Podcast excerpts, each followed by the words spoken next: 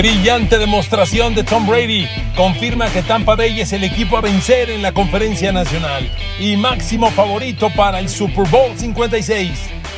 Saludos queridos amigos, bienvenidos a mi podcast. Abrazo con afecto, ya lo saben. Spotify Podcast, YouTube Podcast, Google Podcast, Apple Podcast, Amazon Music Podcast. ¿Cómo están? ¿Qué les pareció el señor Tom Brady, eh? Para 44 años no anda mal. Caray, qué cosa. Miren amigos, pues el deporte hay que leerlo por sus números. ¿Qué puedes decir cuando este viejito de 44 años lanza para 379 yardas? Lanzó 50 pases en su primer partido de esta temporada. 50 pases. Tampa Bay generó 432 yardas totales y lo más importante, generó 31 puntos. Y, y, la serie ofensiva final para ganar el partido con 1.20 por jugar. Vaya, qué demostración. A ver, queridos amigos, yo sé que ustedes saben, porque he sido yo público en mencionarlo, pues que soy seguidor de este señor. Soy fan de los Pats desde finales de los 70 cuando Steve Grogan era el coreback, cuando Ron Earhart era el coach, cuando el mejor receptor era Stanley Morgan, y con el paso de los años llegó Tom Brady, bueno, pues me pareció que fue un deleite verlo en Nueva Inglaterra y ahora en Tampa Bay, y como analista que soy, me parece que no hay manera. Entiendo a los haters, pero cuando juega como juega el señor Brady, ¿qué le dices? ¿Qué le dices? 44 años de edad. Miren amigos, la actuación es fabulosa, fascinante, porque Dak Prescott hizo todo para ganar, todo. Lo único que le faltó fue consumir los últimos 80 segundos. Haberle dejado la pelota a Brady con 80 segundos, minuto 20, fue el pecado mortal y Brady no lo perdonó. Amigos, la actuación de Brady es redonda. Ya como ya les decía, eh, sus números son fascinantes. Le voy a dar algunos datos. Cómo, distribuyó su juego el señor Brady. Atacó zonas profundas, sí. Lo hizo cinco veces, completó solo dos, que es un 40%. Generó 75 yardas. Con sus pases profundos, tuvo uno de touchdown y un interceptado que fue el Hal Mary. De hecho, tuvo dos interceptados en la noche. Miren, son dos intercepciones, igual que la que tuvo Dak Prescott, que deberían tener mínimo un asterisco para el coreback. No son culpa del coreback un Hail Mary es un pase altísimamente probable de ser interceptado. Y la otra intercepción, intercepción que tuvo Brady fue cuando le lanza Leonard Fournette, le pega en las manos a Fournette y le rebota un linebacker. Como el de Dak Prescott le pega en las manos a CeeDee Lamb y le, rebota, le rebota al safety. Total, Brady completa 2 de 5 en más de 20 yardas. 75 yardas, un touchdown y una intercepción y en general distribuye un juego muy solvente, realmente muy solvente. Hay cosas que hay que destacar. El play action. Brady es un coreback que funciona muy bien con el pase con engaño de carrera. Con el play action completó 5 de 6, 2 touchdowns y una intercepción. Cuando no lanzó play action, completó 27 de 44. Eh, son, números interesantes que nos dejan ver cómo distribuye su juego. Y miren amigos, aquí hay una cosa. Desde la temporada pasada, se demostró que el receptor favorito de Tom Brady al llegar a Tampa Bay es Chris Godwin. Lo tuvo lesionado, lo tuvo minimizado el año pasado, no lo tuvo al 100. Hoy que está al 100%, agárrense. Brady va a explotar con Chris Godwin de manera muy considerable. Y aquí lo demostró. En este partido es a quien más pases le envió. Le envió 14 completó, mentira, 13.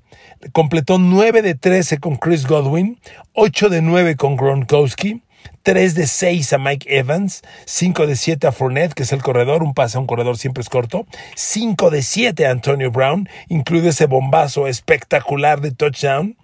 Y así distribuyó el juego, pero lo de Godwin es muy interesante porque lo, busca, se apoya mucho en él y genera mucho daño. Fíjense, y es que Godwin tiene varias virtudes que a cualquier coreback le van a gustar.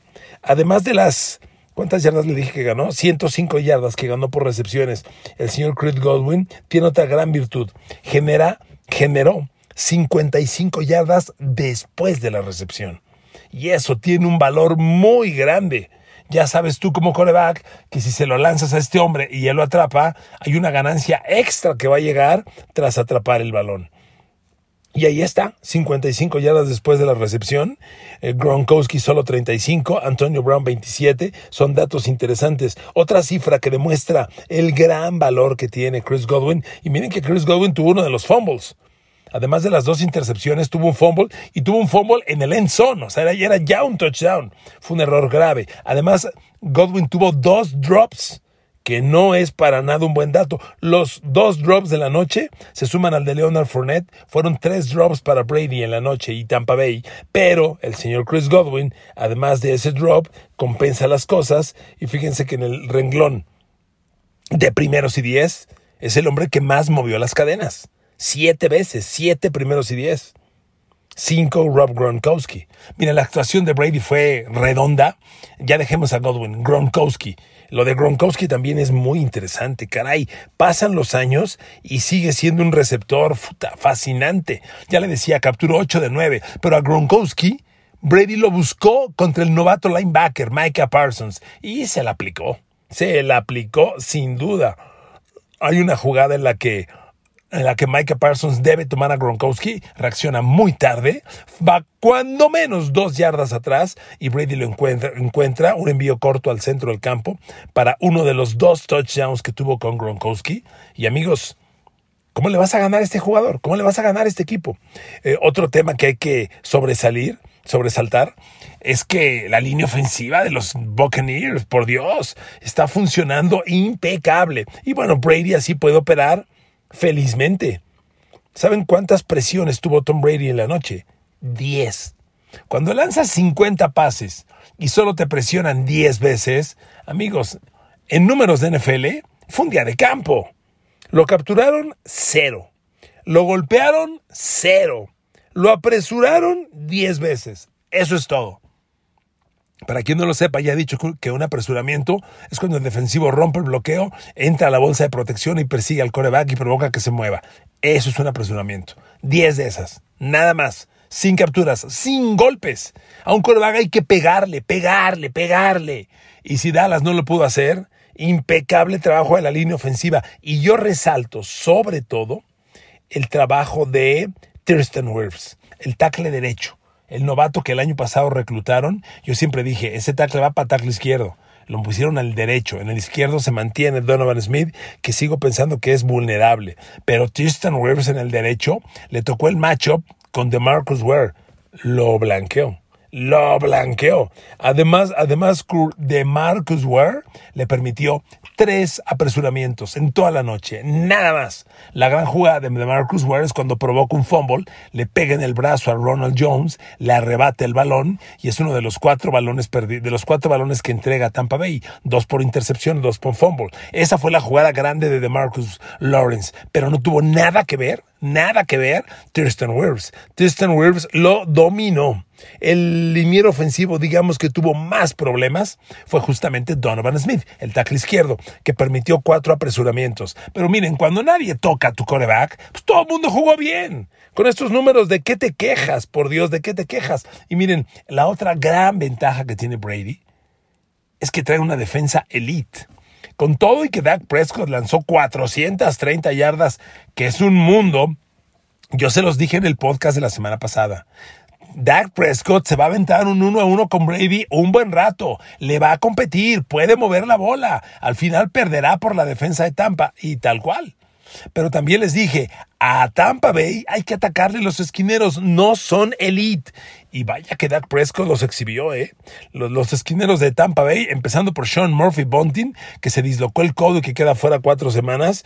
Pues yo no sé si para él dislocarse fue bueno, porque le estaban metiendo un baile. Le lanzaron ocho pases, le completaron cinco. Uno fue de touchdown y 77 yardas las que permitió Sean Murphy Bunting y después de la recepción permitió otras 39 yardas. Fue por mucho el peor córner de la noche. Jamil Dean nada bien. De nueve pases que le lanzaron permitió cinco, 58 yardas, un touchdown y 34 yardas después de la recepción. Entonces son, son malos números. Y el otro corner es Carlton Davis. Déjeme encontrar a Carlton Davis, que no lo veo en mi hoja. Carlton Davis, Carlton Davis. Es, digamos que, el más respetable de los corners. Acá está Carlton Davis. Le lanzaron 10, le completaron 4 no hubo de touchdown, interceptó uno, Carlton Davis, permitió 43 yardas y 14 yardas después de la recepción. Son números mucho mejores, mucho más sobresalientes en la defensa de Tampa Bay. Pero miren amigos, Tampa Bay tiene una defensa elite, no tengan duda. Brady sabe que la defensa está ahí y te va a ayudar. Conste, la defensa de, Tampa Bay permitió casi 30 puntos y aún así Brady logró 31 para ganar. Pero es una defensa que te va a hacer la jugada grande, que te puede ganar un partido. La que no tiene Patrick Mahomes en Kansas City, la que no tiene este, Russell Wilson en Seattle, la que no tiene eh, Lamar Jackson en Baltimore. O sea, esta defensa es una gran ventaja para Tampa Bay. ¿Ok?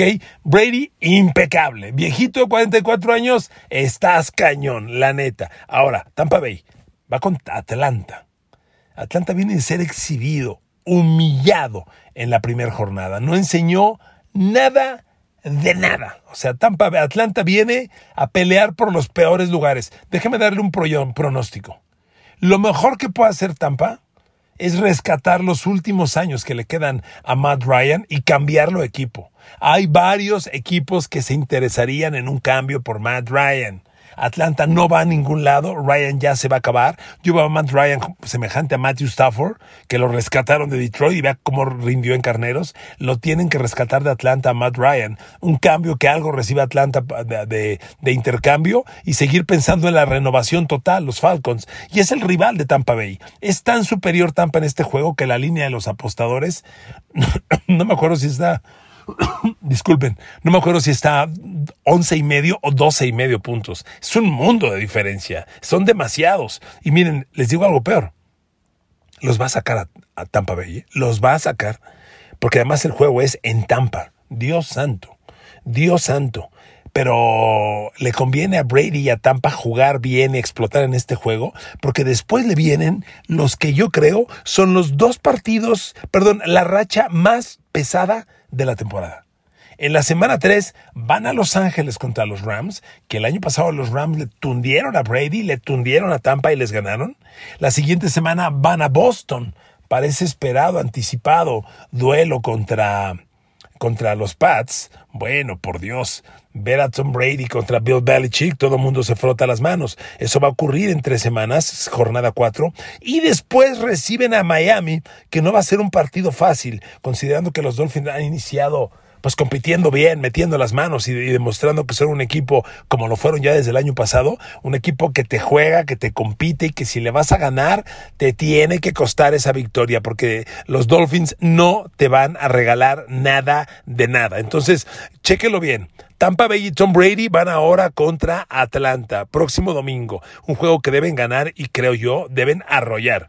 Pero después van a Los Ángeles contra Rams, van a Boston contra los Pats y regresan a casa contra Miami. Esos tres partidos para mí son lo más complicado que tiene Tampa Bay. Porque después van a Filadelfia, reciben a Chicago, van a Saints, que también tiene su dificultad, sobre todo al demostrar James Winston que van a competir, van a Washington, reciben a Giants, van a Colts, van a Atlanta, reciben a Bills, que es complicado, reciben a Saints, que es complicado, y cierran visitando Panthers.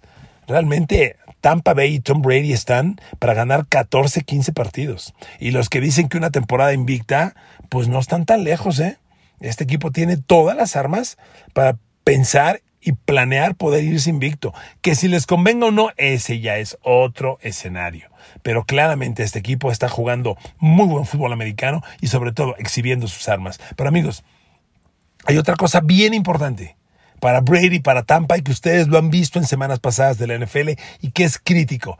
Aquí lo importante, es jugar tu mejor fútbol americano a finales de noviembre. De nada te sirve ser el campeón del Super Bowl en septiembre y en octubre, que cada año vemos un equipo que arranca 8-0 y hay que jugar tu mejor fútbol americano en la segunda mitad del año. Tampa había iniciado muy bien, pero nadie está perfecto. Tiene mucho que mejorar, sobre todo en el perímetro. Ahí lo, van, lo deben trabajar. Shaquille Barrett y Jason pierre bueno, qué pareja. ¿Y qué tal Vita Bea? Futa, lo de Vita Bea, Dios mío. Vita Bea trajo como, como trapo a Tyler Viadas, el centro de los Cowboys, y a Connor McGovern. Los hizo y los hicieron ver mal, pero muy mal. Fíjense, Vita Vea, sin llegarle al coreback nunca, perdón, sin lograr una captura, tuvo cuatro presiones, que fueron un golpe al coreback y tres apresuramientos. Y hablamos de Vita Vea, porque cuando el GAR medio presiona, es una presión que llega por el centro de la línea. Y esa es doblemente difícil para un coreback. Pues Vita Vea tuvo cuatro. Shaquille Barrett, y Labonte Davis. Labonte Davis tuvo dos, incluido un golpe y un apresuramiento. Eh, Shaquille Barrett fue el gran personaje. Tuvo seis, seis presiones al coreback. Una fue captura, una fue golpe y cuatro apresuramientos. ¡Qué bárbaro! ¡Qué partido Shaquille Barrett! Pues con estos tres, con Shaquille Barrett, con, eh, con Shaquille Barrett, con, con Jason Pierre-Paul, con Vita Bea, tienes un equipo completísimo. Damukon Su no trascendió estadísticamente, pero también tuvo sus tres presiones. A ver, ya le dije que a Tom Brady lo presionaron solo 10 veces en toda la noche. A Dak Prescott, 24. 250% más. Es una enorme diferencia. Le vuelvo a decir, aquí está lo que Brady tiene y que es una enorme ventaja en comparación con sus competidores que no tiene Mahomes. Mahomes tiene una gran defensa en Kansas City, pero ni cerca. Y lo que tiene Tampa es una buena defensa cercana a lo elite. Bueno, que Dak Prescott les hizo 400 yardas, es que Dak Prescott está en condición de fenómeno. Está jugando espectacular y ya es un coreback elite. Pero Tampa tiene esa defensa para competir. Queridos amigos, valoren muy bien. Yo sé que es un tema que suena exagerado, pero una temporada invicta Why not? Who knows? ¿Quién sabe? El equipo tiene un gran nivel. Brady está arrancando espectacular la jornada 1 y el calendario de juegos no espanta a nadie. Claro que Brady, mejor que nadie, sabe que una temporada invicta te distrae más de lo que te puede dar. Te, puede dar algo, algo sin paralelo. O sea, un, un equipo invicto en estos tiempos, impensable, impensable. Él ya lo vivió. Se echó invicto una temporada, ganó en playoffs, solo para perder en el Super Bowl en la más dolorosa derrota de su historia, de Tom Brady. ¿Lo van a intentar otra vez? Digo, ellos salen a, tratar de ganar cada domingo. Y en teoría, pues intentan ir invictos. Saben que eso es sumamente complicado. Pero lo menciono porque mi comentario previo fue, recuerden que todo equipo debe cerrar noviembre a máxima entrar a diciembre jugando tu mejor fútbol americano que te catapulte a enero, donde debes estar al 100. Eso es lo más importante. Y si por estar invicto, por jugar muy fuerte septiembre, muy fuerte octubre, avientas todo tu potencial y en diciembre ya no estás al máximo, cuidado. Pregúntele a Pittsburgh que el año pasado se aventó una espléndida temporada, no invicto, pero una espléndida temporada septiembre, octubre, mitad de noviembre, y justo donde todos deben iniciar su repunte hacia la excelencia, Pittsburgh empezó a su decadencia y una gran temporada para ellos se perdió por un mal cierre de campaña. Es un tema para pensar y para valorar. Pero amigos, este viejito llamado Tom Brady ha iniciado espectacular. Y con el grupo de receptores sano, cuidado, cierro con esto. Su receptor favorito es Chris Godwin y lo tiene sano. Pero a Brady, algo tiene Antonio Brown que le encanta. Se entiende muy bien con él y lo tiene sano. Y bueno, ¿qué les puedo decir de Rob Gronkowski? Ha sido su brother toda la vida y lo tiene sano. Y Gronkowski arrancó como no el año pasado. Gronkowski la temporada pasada empezó a jugar en finales de octubre, noviembre. Hoy arrancó como demonio estos Buccaneers están jugando de verdad a un nivel impresionante. Es solo la jornada 1, no los aloquemos, pero es un equipo que sí promete cosas sumamente ambiciosas. Un abrazo para todos, los quiero, las quiero, gracias por atender a mi podcast, los quiero mucho, no dejen de usar el cubrebocas, sigamos adelante y nos oímos próximamente. Gracias, bendiciones para todos y para todas.